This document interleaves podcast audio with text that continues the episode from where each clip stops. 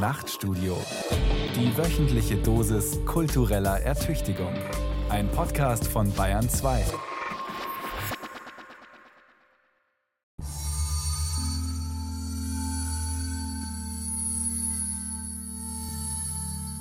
Die schwarz-weiße Nahaufnahme zeigt ein Gesicht zwischen Wachsamkeit und Erschöpfung.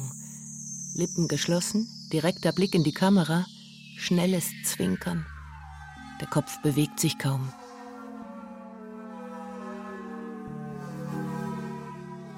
Ein gezeichnetes Gesicht, eigenwillig verformt, markante, fast eingefallene Wangen, das Nasenbein leicht krumm. Als Krönung der Filzhut.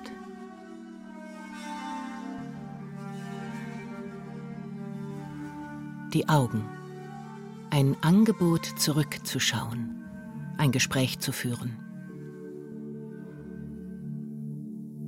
Also wenn man in die Ausstellung kommt, begegnet man direkt einem Porträt von Josef Beuys. Es ist eine Arbeit von Lutz Mommertz mit dem Titel Soziale Plastik aus dem Jahre 1969. Und man sieht Beuys eigentlich fast immobil als ein Gegenüber.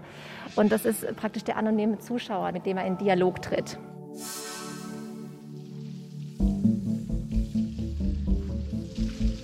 Kunst ist Gespräch. Ob im Austausch von Blicken, den Josef Beuys im Eingangsvideo der Düsseldorfer Ausstellung Jeder Mensch ist ein Künstler provoziert, oder im Austausch von Worten, wie er ihn 1981 in einem Münchner Vortrag als universale Heilung beschwört. Beide, Blickappell und Beschwörung, faszinieren. Beide, Verletzlichkeit und Mahnung, verstören. Person, Werke, Aktionen, Theorien oder einfach das Gesamtkunstwerk Joseph Beuys erzeugte und erzeugt bis heute Sog und Widerstand. An ihm vorbei kommt man nicht. Am allerwenigsten im Jubiläumsjahr 2021. Am 12. Mai wäre Beuys 100 Jahre alt geworden. Impuls für viele Institutionen zur Wiederauferstehung einer herausragenden Künstlerfigur. Aber war Joseph Beuys überhaupt tot? Und in wessen Werken lebt er weiter? Joseph Beuys Revisited.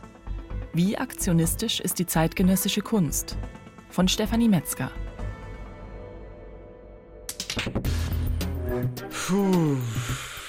Äh, na, ich weiß nicht. Beuys, Beuys, Beuys. Also, mh. Als Kind, ich kannte eben diesen Namen, aber ich wusste nicht, wie man ihn schreibt, glaube ich. Und da ich in so einem sehr kulturfernen Haushalt aufgewachsen bin, war das eben so eine Galionsfigur, wäre so der einzige Künstlername, den ich so kannte, mit Picasso. Ich sage immer, es gibt diese Brücke, die von Beuys über Schlingensief zum Zentrum für politische Schönheit führt. Dann den Hasen, dann äh, die soziale Plastik, dann äh, die Grüne Partei, die, die Eichen, die er gepflanzt hat. Schaut, ich lade euch ein, meine Eichen zu pflanzen und dann Teil meines Kunstwerkes zu werden. Das hat ja auch was Patriarchales. Die Fettecke, dann, dass das weggeputzt wurde. Also es gibt ja irgendwie wirklich viele Anekdoten. Der Hut natürlich, es ist ja ein ganzes Konzept. Das ist ein ganzes Bilderbuch voller, voller Gesten und Worte und irgendwelchen Ereignissen. Erste Schnipsel zu einem Bild von Beuys vom Theatermacher Milo Rau, von den Aktionskünstlern Jean Peters von Peng und Philipp Ruch vom Zentrum für politische Schönheit und vom bildenden Künstler Tino Segal. Wie so viele kennen sie Anekdoten, Schlagworte, Mythen um den Solitär, der seit den 1960er Jahren die deutsche Kunst revolutionierte. Alle formulieren Respekt, aber auch Skepsis und Distanz. Als Erben von Beuys sehen sie sich nicht zwingend und doch stellen sie in ihren Arbeiten wie Beuys Fragen wie Kann Kunst mehr sein als Kunst? Konkrete Utopie? Arbeit an einer und für eine Gesellschaft? Aber sind sie damit schon Nachfolger des bekanntesten deutschen Künstlers der Nachkriegszeit? Im Video ein weißer Raum. An die Stirnwand gelehnt zwei Leinwände mit der Rückseite nach vorne. Am Boden davor zwei dunkle Objekte. Dann Auftritt Joseph Beuys im Luchsmantel.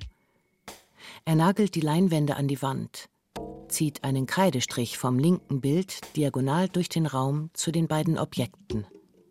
Danach Abtritt des Künstlers. Titel der Aktion Transsibirische Bahn. Es geht eigentlich um diesen Abschied an den klassischen Kunstbegriff, den er ja vorgenommen hat mit seiner Kunst und damit auch an die Künstlerfigur, die traditionell eben verstanden wird als etwas Elitäres. Im Düsseldorfer K20 bildet das Video Transsibirische Bahn den Anfang der Ausstellung Jeder Mensch ist ein Künstler, kosmopolitische Übungen mit Joseph Beuys. Isabel Malz hat sie mit Eugen Blume und Catherine Nichols für das Jubiläumsjahr kuratiert. Es geht um Übungen im Denken und Verbindungen schaffen. Arbeiten von Susan Lacey, Felida Barlow, Raphael Musa Hillebrand, Santiago Sierra oder Mirle Lederman Yukilis treten hier mit Beuys-Aktionen in Dialog. Edward Snowden, Greta Thunberg oder internationale Protestbewegungen werden zu Beuys Ideen in Beziehung gesetzt. Nicht der Zeichner und Schöpfer von Installationen wird hier zum Wegweiser, sondern der Aktionskünstler und Diskursanstifter Beuys. Sowohl in Aktionen von Beuys, auch in den anderen kommen immer wieder auch Themen vor, die sich wiederholen. Also es geht immer wieder um eine Öffnung von Grenzen, ein offenes Denken. Es geht immer wieder um das Thema von Demokratisierungsprozessen oder auch das Thema des Anthropozän kommt auch in ganz vielen verschiedenen Arbeiten zum Tragen oder die Stimme zu erheben, also zu kämpfen, Handlungspotenziale zu entwickeln. Also das sind eigentlich immer wieder so Aspekte, die sich durch die Arbeiten hindurchziehen. Der 1921 in Krefeld geborene Beuys begann traditionell mit Zeichnungen und Skulpturen. Doch schon Anfang der 1960er führt ihn sein künstlerischer Weg zu dem, was er Aktionen nennt, Performances, künstlerische Auftritte, gerne vor Publikum. Immer mehr geht es dabei um sozialen Austausch, kollektive Denkprozesse und politisches Engagement. Eine Absage an die konventionelle Kunst, keine Absage an die Idee der Plastik. Denn Plastik hieß für Beuys alles als plastischen Prozess zu begreifen, angefangen von dem eigenen Denken, das als plastischen Begriff zu begreifen, das Sprechen als plastischen Begriff bis hin dann zu seiner Idee der sozialen Plastik, dass dieser plastische Prozess eben auch auf die Gestaltung einer Gesellschaft, eine Veränderung einer Gesellschaft angewandt werden kann. Also er hat ja in seinem erweiterten Kunstbegriff das Plastische auf eigentlich alle Lebensbereiche des Lebens bezogen. Und insofern ist er auch davon ausgegangen, dass jeder Mensch eben fähig ist, sich selbst zu transformieren und sich selbst zu verändern. Jeder Mensch ist ein Künstler. So der Slogan. Nicht nur die Bildhauerin, der Maler oder die Zeichnerin sind schöpferisch tätig, sondern jeder. Weil eben Menschen denken, sich entwickeln, handeln und damit sich und ihre Umwelt gestalten, kreativ sein können. Und diese Veränderung, so wurde Beuys nie müde zu betonen, brauchen die Menschen. Wenn man die traditionellen Disziplinen als Malerei, Bildhauerei, äh, Architektur, Musik, Tanz, Dichtkunst und so weiter sieht, dass aus diesem Kreis der Musen ein neues Kind geboren werde, das sich soziale Kunst nennt, das sich soziale Plastik nennt, das sich zur Aufgabe stellt, nicht nur irgendein physisches Material zu ergreifen, um daraus ein Kunstwerk im traditionellen Sinne zu machen, das ist sicher auch sehr nötig. Aber um ein Kunstwerk im zukünftigen Sinne zu machen, bedarf es für mich eines neuen Bodens, der alle Menschen erreicht und erkennt, dass in jedem Menschen das schöpferische Wesen lebt. Die soziale Plastik ist Inbegriff der Kunstauffassung von Beuys. Damit entfernt er sich weit von der L'art polar, also von Kunst, die nur für sich selbst existiert. Ihm ging es darum, mit seiner Kunst auf die Menschen und die Gesellschaft einzuwirken. Das ist wegweisend. Und doch? Was ist das Erbe dieses Begriffs?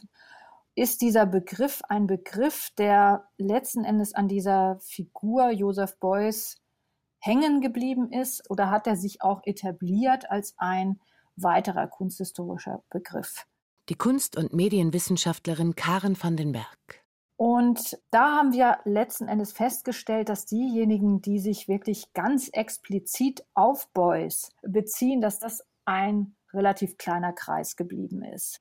Man kann sagen, dass äh, diese ganze Bewegung der sozial engagierten Kunst oder der aktivistischen Kunst auf sehr viel breiteren Füßen steht und nicht von einer einzelnen Künstlerfigur ausgehend entwickelt wurde. Und die heißt zufällig Beuys. Beuys ist weniger solitär, als viele Fans glauben. Ohne allgemeingesellschaftliche Theorien und Tendenzen ist er nicht denkbar. Die Auflehnung gegen Autoritäten und die emanzipatorische Politik im Umfeld der 68er Bewegung, die internationale Fluxusbewegung, der er sich selbst schon zuordnete und die an die Kreativität jedes Einzelnen appellierte. Wie vor ihr die Situationisten um Guy Debord. Schließlich die Anthroposophie, in der Kunst Lebenspraxis ist. Beuys greift sie alle auf, wählt aus, integriert Elemente in seine ganz eigene Symbolsprache und Theorie. Eine private Mythologie, die seine spezifischen Kriegserlebnisse, die seine Erlebnisse und sein Selbstverständnis als Deutscher, die eine ganz bestimmte Symbolwelt und ein ganz bestimmtes ökologisches Verständnis zusammenbringen mit eben diesen ja neueren Tendenzen. Aber das formt er eben in eine ganz spezifische plastische Welt mit ganz bestimmten Symbolen, sei das jetzt irgendwie der Bienenwachs, das Fett, der Filz, sei es eine besondere Bedeutung, die eben auch Tiere bei ihm haben und andere Spezies bei ihm haben. Haus der Berliner Festspiele. Ein Kind empfängt den Besucher, die Besucherin. Es lädt ein zu einem Gang durch die Museumsräume. Einzeln, intim. Nach einer kurzen Begrüßung stellt es die Frage, was ist Fortschritt?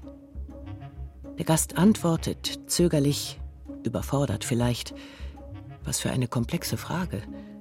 Und hochpolitisch. Langsam beginnt ein Gespräch. Irgendwann übernimmt ein Jugendlicher, diskutiert weiter mit dem Gast. Eine erwachsene Person hat mitgehört, vertieft als nächstes das Thema.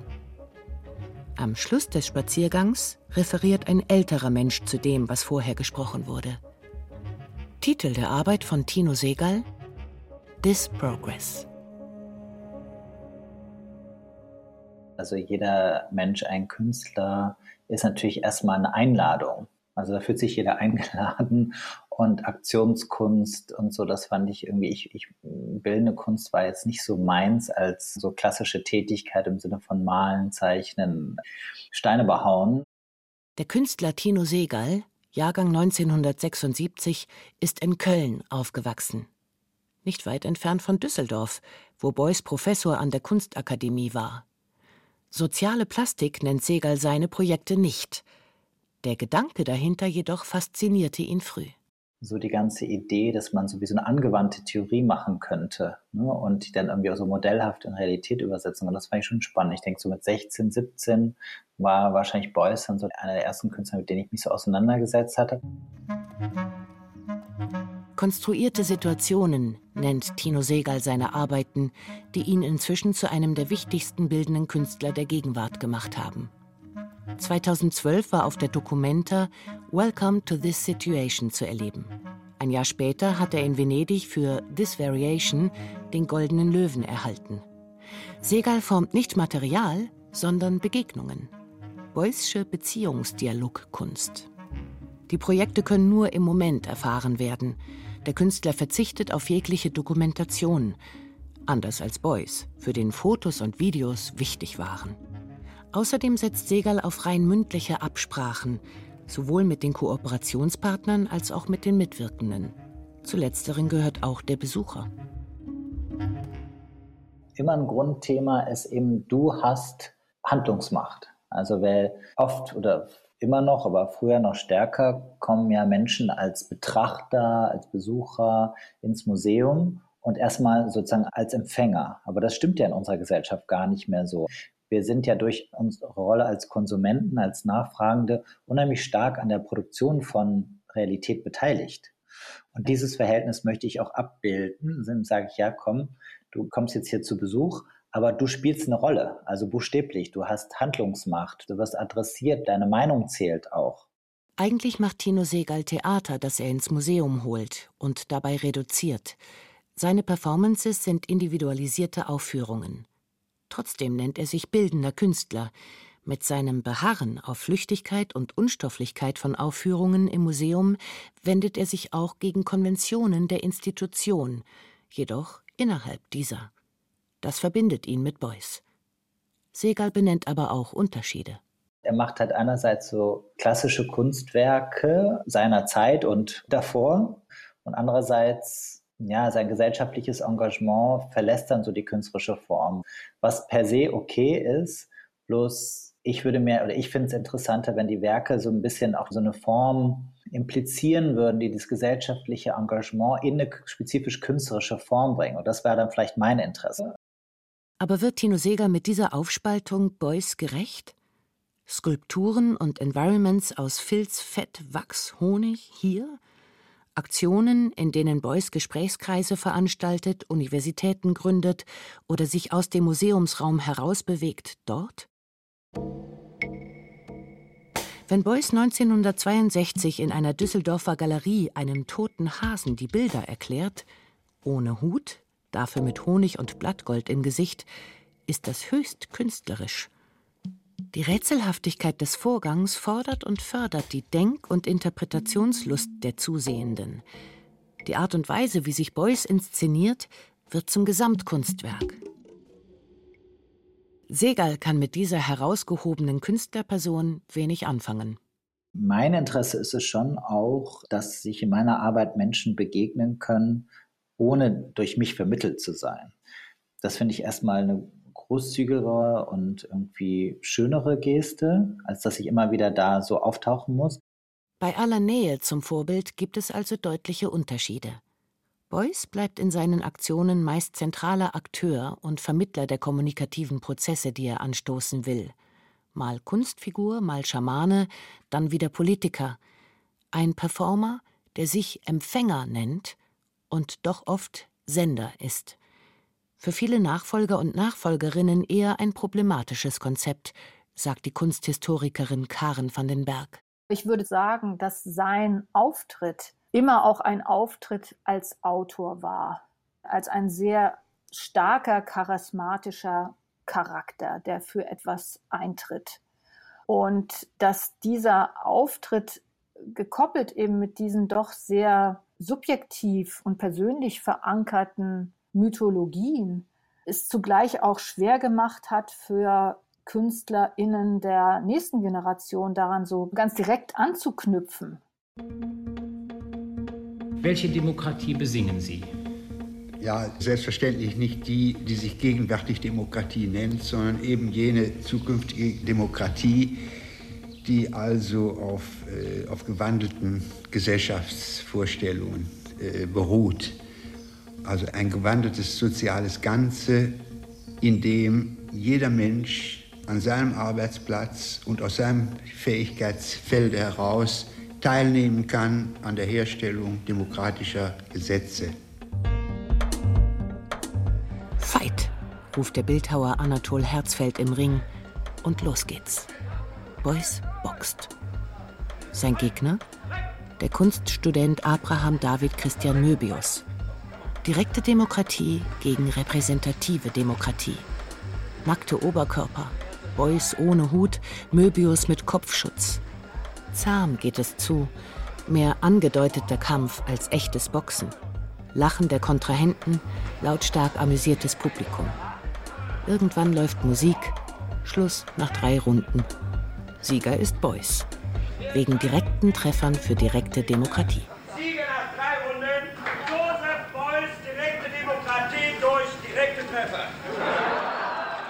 Natürlich ein Jux. Direkte Demokratie ist lustig, sagt Beuys später. Titel der Aktion? Boxkampf für direkte Demokratie durch Volksabstimmung. Das war die Abschiedsaktion auf der Documenta 5. Das heißt, da war es zum ersten Mal so, dass Beuys mit seinem Büro für direkte Demokratie nicht eine im klassischen Sinne künstlerische Arbeit oder Arbeiten ausgestellt hat, sondern stand 100 Tage lang zu bestimmten damals relevanten Themen im Dialog mit den BesucherInnen der Dokumenta. Und das war für ihn praktisch das Werk. Also ganz klar zu sagen, diese Diskussion, das Redestehen ist eben auch Eine Aktion ist auch eine Kunstform. 1972 ist Beuys bereits zum dritten Mal in Folge auf der Documenta in Kassel vertreten. Das verdeutlicht den Rang, den er schon früh genoss. Als Ausstellungsbeitrag verlegt er das seit 1970 in der Düsseldorfer Altstadt sesshafte Büro der Organisation für direkte Demokratie durch Volksabstimmung ins Friderizianum, also mitten in die wichtigste Kunstausstellung der Welt. Beuys diskutiert mit den Besuchern über Erziehung, Kunst, Religion, den Kapitalismus, Arbeit, die Dreigliederung des sozialen Organismus nach Rudolf Steiner. Es geht nicht um ein politisches Programm oder eindeutige Antworten.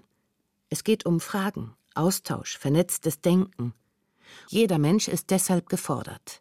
In der direkten politischen Mitbestimmung, im verbalen Schlagabtausch, im wehrhaften Engagement für die Demokratie. Manchmal auch im Kampf. Was Beuys gesagt hat, was ich wichtig finde, ist, wir können sozusagen nicht die Symptome nur bekämpfen, sondern muss ja radikal Gesellschaft neu denken. Und man muss irgendwie begreifen oder verstehen, dass Dinge miteinander zusammenhängen. Also dass die Wirtschaft zusammenhängt mit gesellschaftlichen Prozessen, dass ökologische Prozesse mit wirtschaftlichen Prozessen zusammenhängen, dass eben alles neu gedacht werden muss. Am Nachmittag des 8. Oktober 1972 wird der Boxring zur Arena wehrhafter Demokraten. Keine neue oder besonders originelle Metapher, auch kritikwürdig würde man den Jux nicht mitdenken. Doch im Gegensatz zu den 100 Tagen Diskussion, in denen vermutlich mehr als zwei Stimmen redeten, stritten, diskutierten, hat der Boxkampf Schauwert, symbolische Schlagkraft, ist Veranschaulichung einer Idee.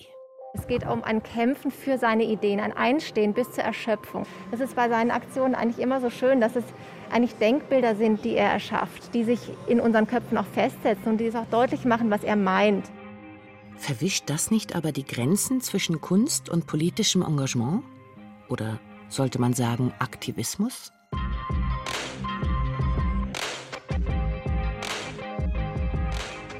Wir brauchen eigentlich überzeugte, radikale Demokratinnen und Demokraten. Die sind alle viel zu lasch da keine Kompromisse machen. Also wir machen keine Gefangenen, wenn Sie so wollen. Natürlich ist es eher auf der Ebene Sophie Scholz, ja, der absoluten Machtlosigkeit, in der man dann hingerichtet wird. Auch was körperbetont ist, weil wir Leib und Leben in Gefahr bringen, uns selbst, aber eben eher im lutherschen Sinne, ja, dass man da steht und nicht anders kann. Philipp Ruch, Gründer des Zentrums für politische Schönheit, ist auch so ein Kämpfer bis zur Erschöpfung und wie Joseph Beuys ein Aktionskünstler mit Provokationswillen, politischer Mission und Lust auf zugespitzte Bilder. Das Zentrum schafft es mit seinen polarisierenden Aktionen regelmäßig in die Schlagzeilen. Ruch sieht sich dabei eindeutig als Nachfahre von Beuys. Ich sage immer, es gibt diese Brücke, die von Beuys über Schlingensief zum Zentrum für politische Schönheit führt. Beuys hat eigentlich, so sagte Schlingensief das immer, eine Tür aufgestoßen für ihn. Also das, was wir so schätzen und was vielleicht auch relativ einzigartig im deutschsprachigen Raum steht und als Aktionskunst genannt wird, das ist ein Erbe, das für uns extrem wichtig ist als Zentrum für politische Schönheit und das eben ohne Beuys undenkbar wäre. Trotzdem ist Philipp Ruch, wie schon Tino Segal, beim Begriff der sozialen Plastik zurückhaltend weil das Soziale so ein Gummibegriff ist oder auch überhaupt, ich empfinde das so ein bisschen als Sprachlego, soziale Plastik. Die Experimente des Zentrums für politische Schönheit fallen höchst ambivalent aus. 2019 provozierte es mit Sucht nach uns die heftige Kritik jüdischer Glaubensgemeinschaften, weil es die menschlichen Überreste ermordeter Juden die in Arealen der ehemaligen Nazi-Vernichtungsstätten zu finden sind, ins Berliner Regierungsviertel überführte. Sie sollten in eine Widerstandssäule integriert werden. Die Aktion musste abgebrochen werden. 2017 stellte das Zentrum dem AfD-Politiker Björn Höcke eine Erweiterung des Berliner Holocaust-Mahnmals vors Haus, das dieser als Mahnmal der Schande bezeichnet hatte – Außerdem unterzog es als zivilgesellschaftlicher Verfassungsschutz Thüringen Höcke einer Langzeitbeobachtung. Die Aktion mündete in eine Reihe strafrechtlicher Ermittlungen. Die Toten kommen von 2015 wirkt dagegen beinahe konsensfähig.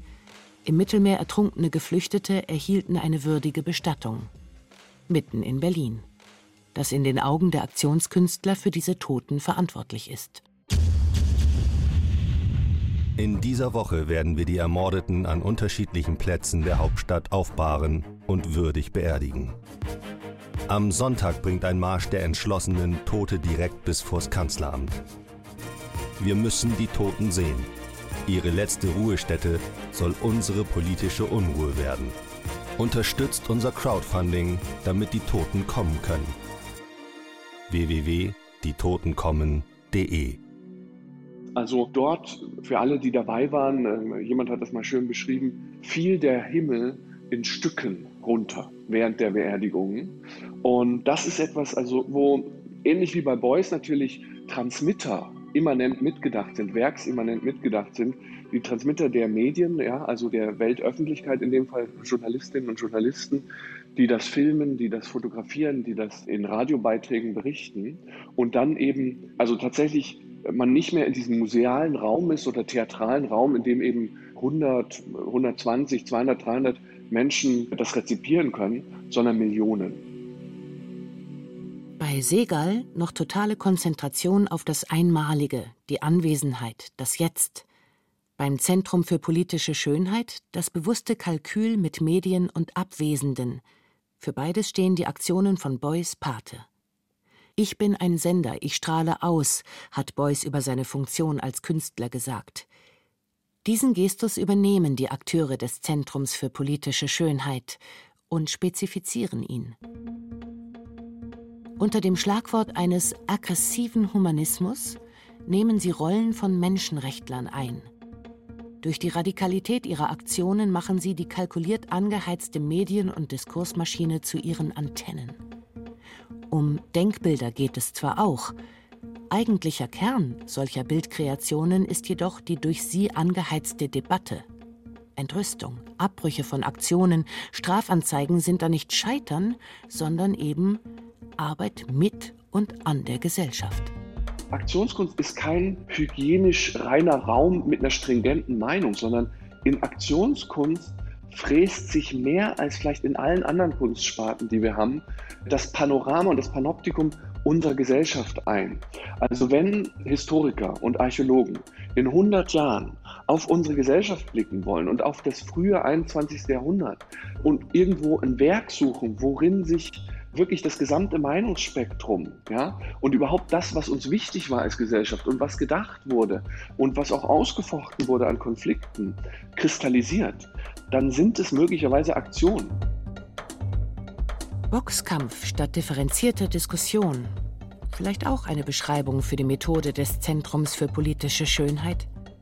Geht es bei den Provokationen des Zentrums vielleicht gar nicht um politisch-soziale Nachhaltigkeit? Also Sie sind für mich eigentlich keine Aktivisten in dem Sinne, sondern Sie sind für mich eigentlich im relativ klassischen Sinne Theaterleute, wobei diese Aufführung eben so täuschend echt in die Realität eingreifen.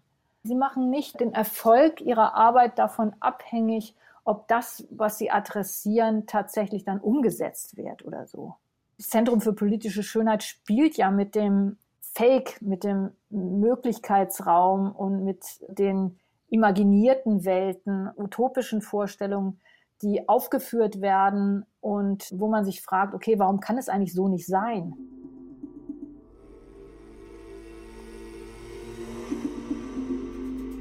In der Rotunde des Friderizianums hockt der Künstler an einer Pumpe. Alle Besucher kommen hier vorbei.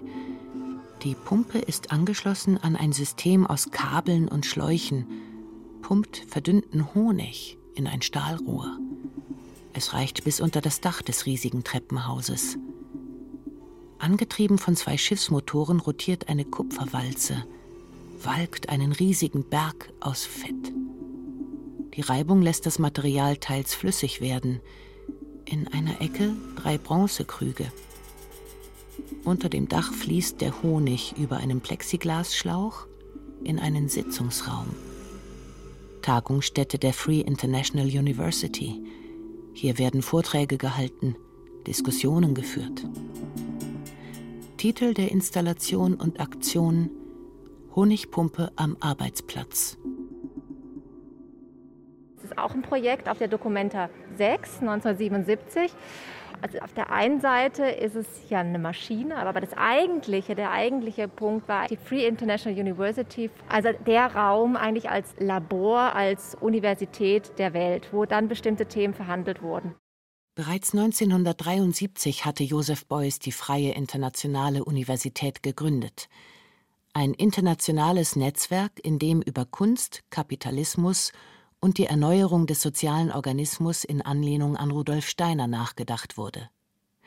1977 in Kassel diskutieren Wirtschaftsexperten, Lehrerinnen, Gewerkschaftler, Künstlerinnen über Menschenrechte, Verfall der Städte, Gastarbeiter, Geldflüsse und Wirtschaftskreisläufe und die Medien.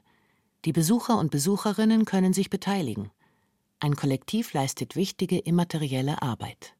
Unser Kapital ist nicht das Geld, was zirkulatorisch sozusagen jetzt immer wieder durch ein Gewinnstreben in die Gesellschaft mit eingebracht wird und wo es um Vermehrung geht. Und das sind ja immer nur die wenigen, die profitieren, andere, die ausgebeutet werden, sondern das Kapital in jedem einzelnen Menschen von uns zu begreifen als das, was für die Gesellschaft eingesetzt werden kann. Und dass es hier um ein Wir geht. Dieses Wir steckt voller Kreativität und Bildungswillen. Am Arbeitsplatz in Kassel werden zu den Geräuschen der Honigpumpe nicht Objekte oder Waren produziert, sondern neue Kategorien, Ideen, Visionen, Zukunftsperspektiven für eine andere Gesellschaft. Parallel dazu arbeitet die Rauminstallation. Also diese Maschine, die nicht als Symbol zu verstehen ist für ein Arbeitskollektiv, sondern es ist eigentlich ein Parallelprozess. Tino Segal störte am Werk von Beuys die Spaltung in Diskurs ohne Form hier und Form, die nur schwer für den Diskurs zugänglich ist, dort. Aber diese Aufteilung existierte für Beuys nicht. Installationen, soziale Interaktionen, das Leben als Ganzes gehören als Parallelprozesse zusammen und sind Kunst. Also die drei Formen von Kunstjournalismus und Aktivismus greifen eigentlich bei fast allen unseren Kampagnen gut zusammen, weil wir recherchieren, diese Informationen, die wir zusammentragen und ordnen, auch weitergeben, weil wir uns ästhetisch überlegen, wie kann man da das vermitteln, so dass es auch einen eventuell berührt, einen mitreißt und naja, und was ist denn die Haltung, die wir dabei haben? Also was wollen wir denn eventuell verändern? Was ist unsere politische Motivation dabei? Jean Peters ist Mitgründer und Mitglied des Peng-Kollektivs. Mögliche Berufsbezeichnungen: Journalist, Aktivist, Künstler oder nichts davon. Am besten vielleicht Initiator von Parallelprozessen. Gerade hat er darüber ein Buch geschrieben. Wenn die Hoffnung stirbt, geht's trotzdem weiter. Die kollektive Arbeitsweise trägt die Gruppe schon im Namen. Den Zündstoff ihrer Projekte auch. Sie sind Künstler, Wissenschaftlerinnen, Handwerker, IT-Expertinnen, die zu Akten zivilen Ungehorsams aufrufen. Jeder ein Künstler, jede eine Aktivistin. Fast wie bei Beuys. Jedoch konkreter, politischer, radikaler und, wie schon beim Zentrum für politische Schönheit, gerne als Spiel zwischen Realität und Fiktion. So hackt sich Peng in Unternehmensstrukturen, ruft zu Fluchthilfe auf, gründet Aussteigervereine für Geheimdienstmitarbeitende oder will, dass wir unsere Pässe teilen. Unser Pass verspricht Freiheit, doch unterwirft er uns lebenslanger Kontrolle. Mit Mask ID bleibt dein Gesicht den Maschinen verborgen. Teile dein Porträt und verschmelze deine biometrischen Daten mit anderen aus der Community. Deine Identität gehört dir. Europa gehört allen.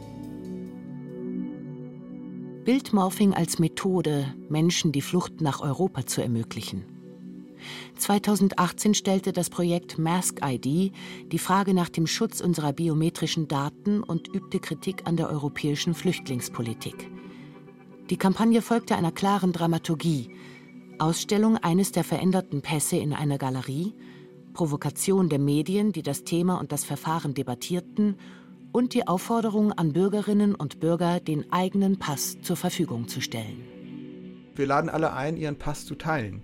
Und plötzlich ist die Person, das Gegenüber, damit ja, konfrontiert, ach Mensch, ich könnte meinen Pass teilen, also ich könnte mein per Zufall gewürfeltes Glück, hier geboren zu sein, diesen Pass zu haben, frei reisen zu dürfen, abgeben, ein Risiko dafür eingehen, dafür, dass aber andere Menschen reisen können. Das ist technisch möglich, das ist politisch möglich, es ist halt nur illegal.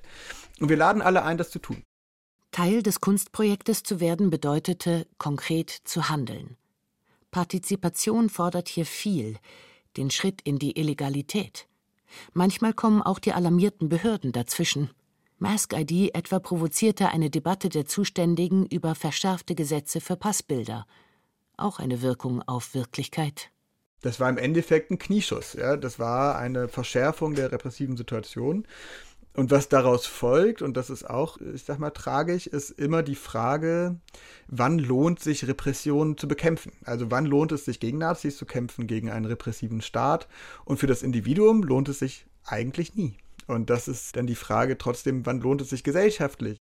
Der Anspruch auf Wirkung, also der aktivistische Anteil ihrer Arbeit, scheint Peng offensichtlich wichtiger als dem Zentrum für politische Schönheit. Peters spricht durchaus von einem Schuss ins Knie, wo Philipp Ruch kein Scheitern kennt. Vielleicht denkt Peng deshalb auch sehr genau darüber nach, dass man Betroffene mit einbezieht. Im Idealfall in die Kerngruppe, also in die kreative Kerngruppe. Wenn man zu Geflüchteten arbeitet, das nicht einfach so sich zu überlegen, was gut für die wäre, sondern eben mit ihnen zu arbeiten, zu überlegen, was denkst du denn, was wir da einbringen sollten und mit verschiedensten Menschen, die betroffen sind, ja, eng sich auszutauschen. Peng, Zentrum für politische Schönheit, Tino Segal. Ihre Arbeiten sind nicht mehr für ein rein kontemplatives Kunstpublikum, sondern verlangen Mitwirkung. Sehr genau fragen sie außerdem, wie, mit wem und für wen arbeiten wir. Beuys hatte dafür die Tür geöffnet. Knapp 40 Jahre später gestalten sich Partizipation und kollektive Arbeitsweisen ausgefeilter. Die Künstler bearbeiten zudem konkretere politische Probleme und sind auch konkreter in der ästhetischen Imagination von deren Lösungen die Kunsthistorikerin Karen van den Berg. Also der erste Schritt ist eben, und das ist auch ganz stark in den performativen Kunsten verankert, der erste Schritt ist tatsächlich, sich darüber Gedanken zu machen, in welcher Konstellation wollen wir arbeiten und die Konstellation vom Für zum Mit sich bewegt. Also nicht mehr für ein Publikum in diesem aristokratischen, alteuropäischen Arrangement arbeiten zu wollen, sondern mit anderen gemeinsam Möglichkeitsräume zu schaffen und auch ästhetische Möglichkeitsräume. Wobei, was könnte denn eigentlich konkreter, politischer und visionärer sein als das Pflanzen von 7000 Eichen? Ich wollte einen Baum haben, der eigentlich erst nach 300 Jahren gut wird. Also ein, ein Baum, der nicht irgendwie ein schnellwüchsiges Ding ist und eine kurze Lebenszeit hat, sondern ich wollte eigentlich einen Baum haben, der über 2000 Jahre alt werden kann. Ich wollte also dieses Zeitelement, dieses zukünftige Element hineinbringen. Eine Eiche steht zwischen Behördengebäuden und verkehrsbelebten Straßen. Sie geht fast unter auf der kleinen Wiese am Rand des Horionplatzes in Düsseldorf.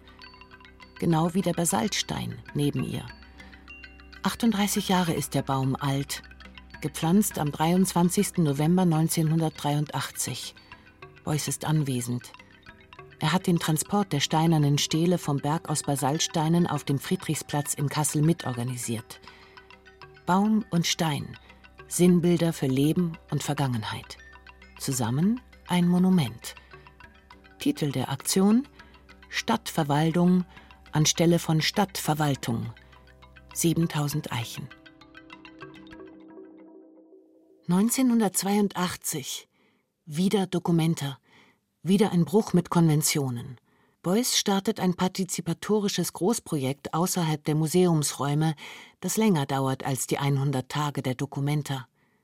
In Kassel und anderen Städten sollen 7000 Eichen gepflanzt werden. Die Basaltsteine, die den Bäumen beigestellt werden, lagern als riesige keilförmige Anordnung vor dem Friderizianum. Mit jedem gepflanzten Baum ein Stein weniger bis der Platz wieder frei ist. Es geht nicht um Renaturierung oder ein ökologisches Programm, sondern um gemeinschaftliches Tun im Hier und Jetzt mit der Natur und für die Zukunft. 1987, ein Jahr nach Beuys Tod, wird der letzte Baum gepflanzt. Die symbolische Kraft der Aktion ist immens.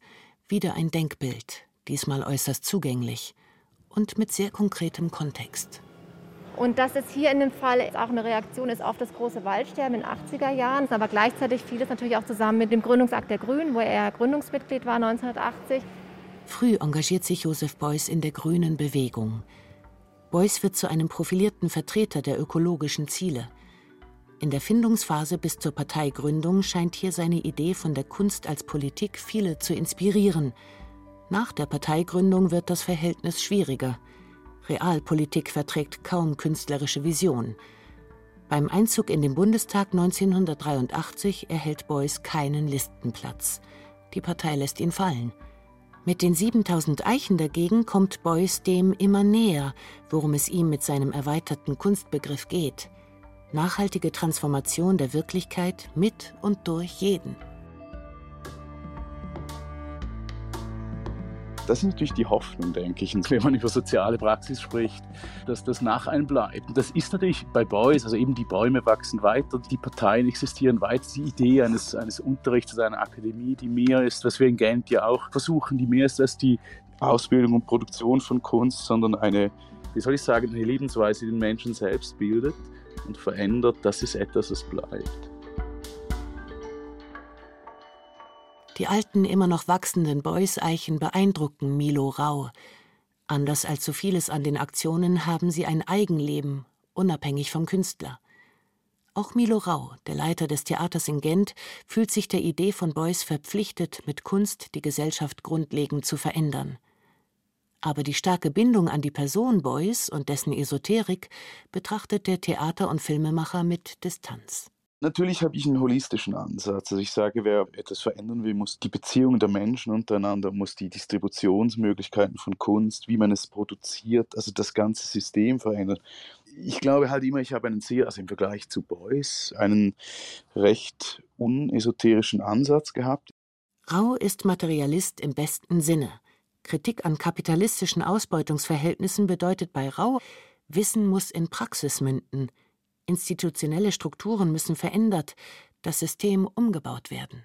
Weil ich einfach gemerkt habe, dass man tatsächlich nur durch den Umbau, marxistisch zu sagen, der Produktionsbedingungen und einfach auch des Erfindens von Institutionen, die es nicht gibt, auf das Level kommt, auf dem diese Welt stattfindet. Milo Rau hat sich mit Reinszenierungen von historischen Ereignissen, sogenannten Reenactments, einen Namen gemacht genauso aber auch mit der künstlerischen Vorwegnahme zukünftiger Ereignisse oder Versammlungen. Bei Das Kongo-Tribunal ließ er ein ziviles Volkstribunal abhalten, das es so nie gab. Mit der General Assembly gründete er ein bisher nicht existentes Weltparlament, in dem auch Ungeborene, Tiere und Ozeane repräsentiert waren. Milo Raus Realtheater, in das er Betroffene oder ehemals Beteiligte integriert, beschwört die Gegenwärtigkeit des Vergangenen oder Zukünftigen.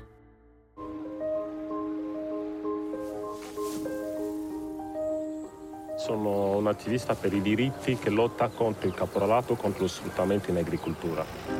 Gesichtsausdruck und Stimme von Ivan Sagnet wirken sanft und doch entschlossen. Auf einem italienischen Tomatenfeld stellt er sich als Aktivist vor, der gegen die Unterdrückung durch die Agrarindustrie kämpft.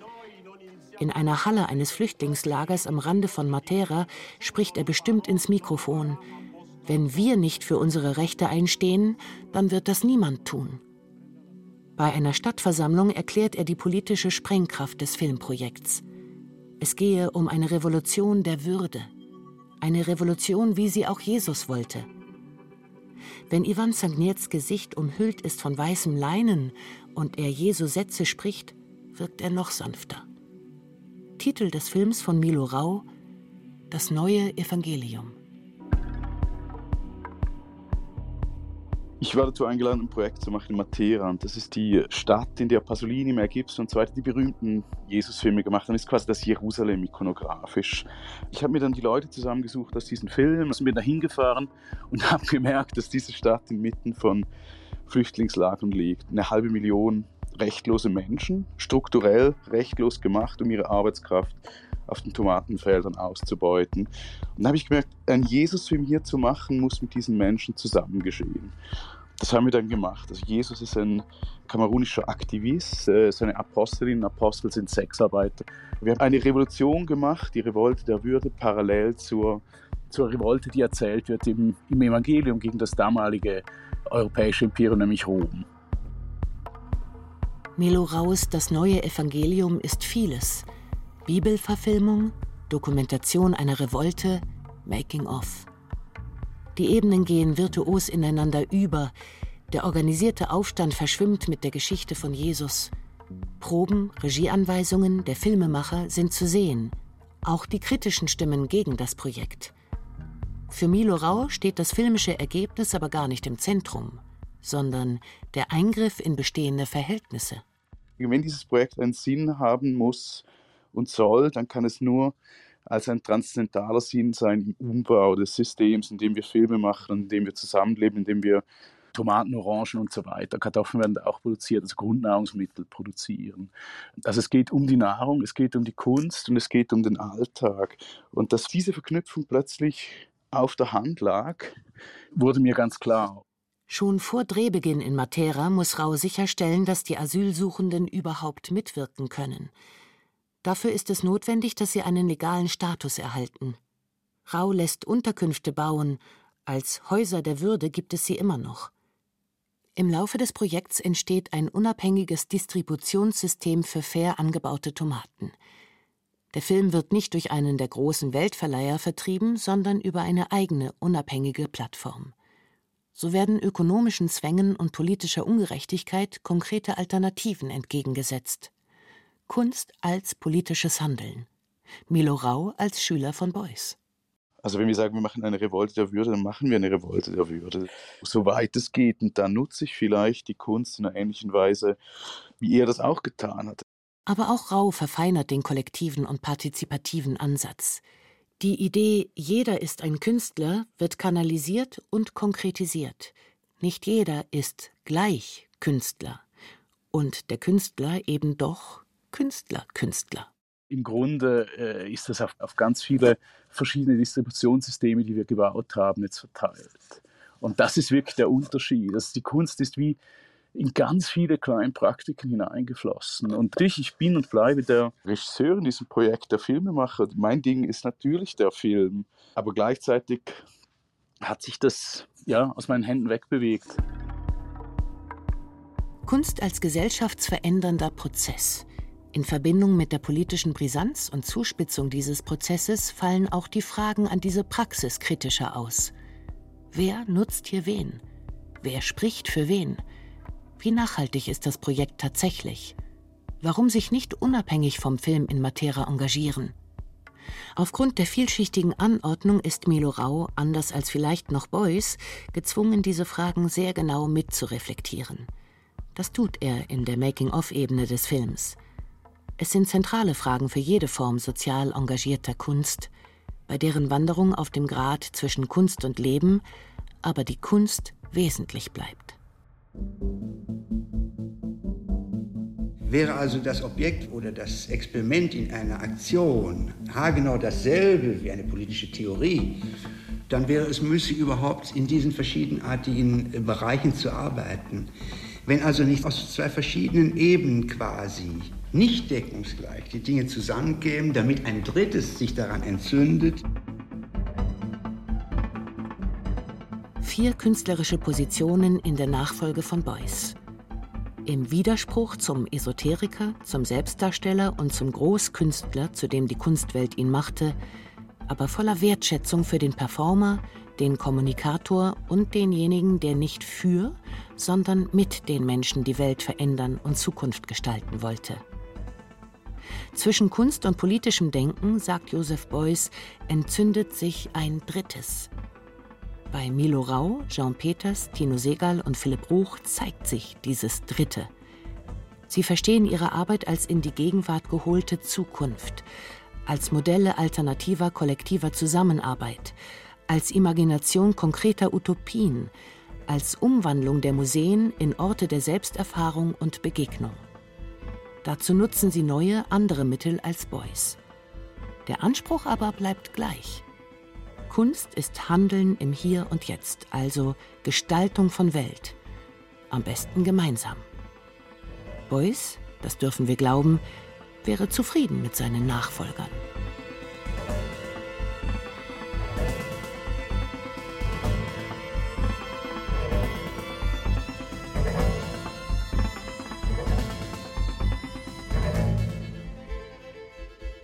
Joseph Beuys Revisited. Wie aktionistisch ist die zeitgenössische Kunst? Von Stefanie Metzger. Es sprach Wiebke Puls. Technik Peter Preuß. Regie Stefanie Metzger. Redaktion Martin Zein. Eine Produktion des Bayerischen Rundfunks 2021.